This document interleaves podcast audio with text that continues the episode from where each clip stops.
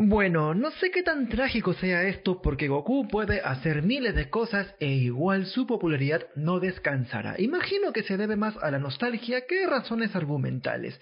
Pero bueno, creo que yo soy el único tarado que se toma muy en serio algo como Dragon Ball. Pero bueno, en fin, arranquemos a las 3, a las 2, a la 1.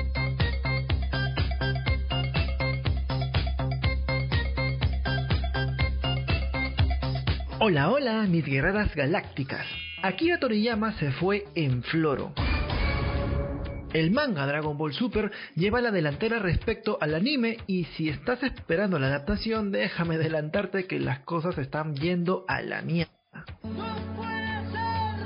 Toriyama hizo bien en revivir las aventuras de Bardock porque casi nada sabíamos del personaje, o al menos en la historia canónica, y la película de Broly te dejó así como que con la miel en los labios por saber más del padre de Goku. La saga Granola El Superviviente cumple muy bien este propósito. Sin embargo, Toyotaro Kiss como que se entusiasmó mucho para replantear el origen de Goku, aunque... ¡Aguanté!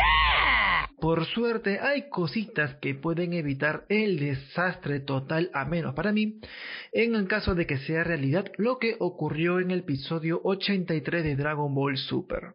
Eso no me lo esperaba. Pues te cuento de qué va la jugada. El episodio 83 rememora la batalla de Bardock contra Gas, el villano del momento en la saga hace más de 40 años. Bardock se enfrentó a la versión más poderosa de Gas luego de evitar la muerte de Granola y Monite, un namekiano del planeta serial. Ah, caray.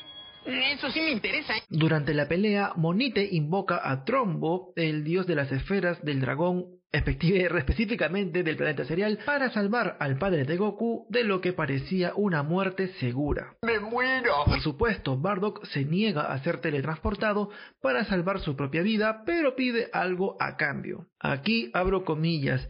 Pido que mis hijos crezcan rápidos y sanos, dice Bardock antes de continuar con la pelea contra Gas. Ese es un verdadero hombre. Ahora, esto hay que tomarlo con pinzas porque el deseo cambia según el idioma. En japonés, Bardock dice, deseo que mis hijos sean hombres fuertes, mientras que en inglés simplemente desea, les desea un futuro próspero. Oye, oye, despacio, cerebrito. Bueno, al escuchar el deseo, Monite comentó que es mucho mejor pedir un deseo que ayude a otra persona, pero el manga no confirma si el Namekiano realmente pidió ese deseo o no.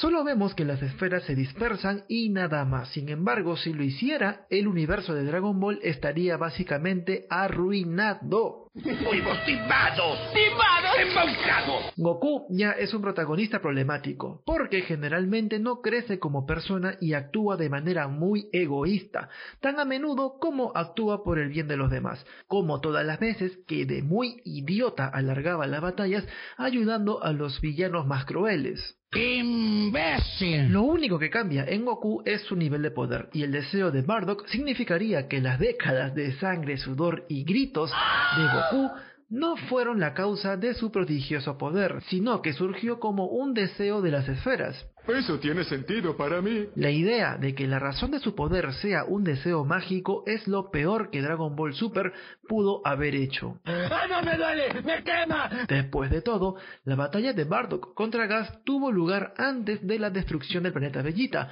mientras que Goku era todavía un bebé llamado Kakaroto y vivía con su madre Jine. Esto significaría que la totalidad del viaje de Goku, desde Dragon Ball original hasta el presente, ha sido alterado por esta ayudita divina. ¡Sabandija estúpida! De hecho, el deseo de Bardock explica también cómo un bebé clasificado como de clase baja, que ocurre como Goku, pudo convertirse en uno de los seres más poderosos del universo. El detalle es que Dragon Ball Super no muestra a Monite concediendo el deseo de Bardock, por lo que probablemente no se haya cumplido el deseo. Ay, no, eso di jamás. Este escenario es probable teniendo en cuenta que Raditz, el hermano de Goku, fue herido por un débil Gohan en Dragon Ball Z, eso fue en los primeros episodios, y Goku muere eh, más adelante en el futuro por una enfermedad cardíaca. ¿Qué de sano y fuerte tiene eso? No lo sé, tú dime. Me pregunto si Toyotaro es consciente de esta contradicción o espero al menos que me cierre el pico en una futura publicación del manga. Y ya con esto llegamos a... Este momento de mierda. No te olvides de seguir este bonito programa en Spotify donde sale cada episodio los lunes. Y como sabes, yo siempre te lo pido de corazón a corazón. Ya conmigo será hasta la siguiente. Chau chis.